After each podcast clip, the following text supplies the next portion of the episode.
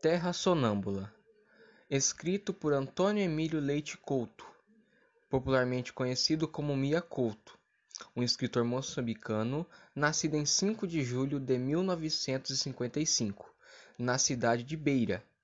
Este livro, Terra Sonâmbula, foi o primeiro romance publicado no ano de 1992.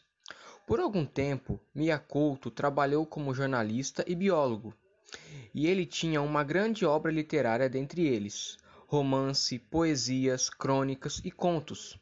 Recebeu com este famoso livro o Prêmio Nacional de Ficção da Associação dos Escritores Moçambicanos em 1995. Além disso, foi graciado com o Prêmio Camões em 2013. Contextualização da obra. A obra é um romance onde retrata um momento de muitas guerras sangrentas dos anos de 1976 até o ano de 1992, que acabou deixando um milhão de pessoas mortas, tendo diversos conflitos armados contra o domínio português e pela independência de Moçambique com o objetivo central de revelar os horrores e desgraças que envolveram a guerra no país. Análise da obra. Foco narrativo. No livro, há uma oscilação no foco narrativo em que vai entre a terceira e a primeira pessoa. O enredo da obra não é linear, ou seja, as intercalações que há entre as histórias dos personagens Discurso: O discurso indireto é muito utilizado com a inclusão da fala dos personagens. Tempo: período após a disputa e conflitos armados decorrentes de 1976 a 1992. Espaço: o espaço onde se passa esse livro é Moçambique, após a sangrenta Guerra Civil, entre os Renamo e Frelimo, causado uma desavença na sociedade moçambicana.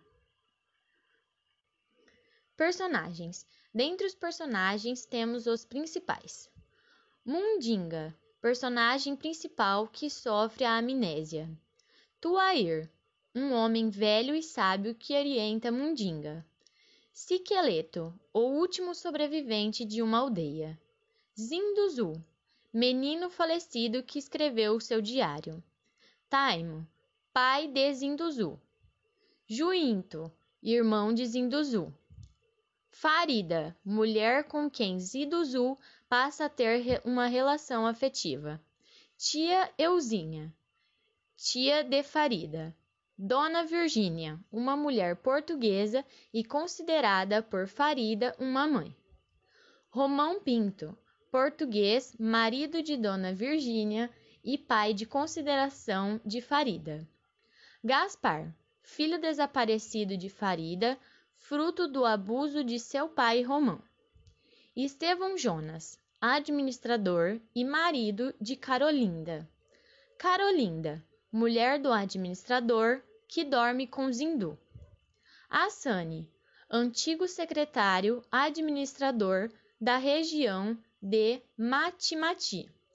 Quintino, orientador de Zinduzu. Narrativa. A narrativa é paralela, misturando o presente e o passado. O presente é a história de Mundinga e Tuair, e o passado é através do diário contado a história de Zinduzu.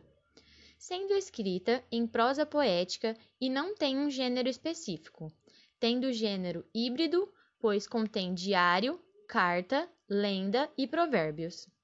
O interessante é que o autor mescla o realismo mágico, ou seja, ele coloca um toque de fantasia, ficção junto ao surrealismo da obra.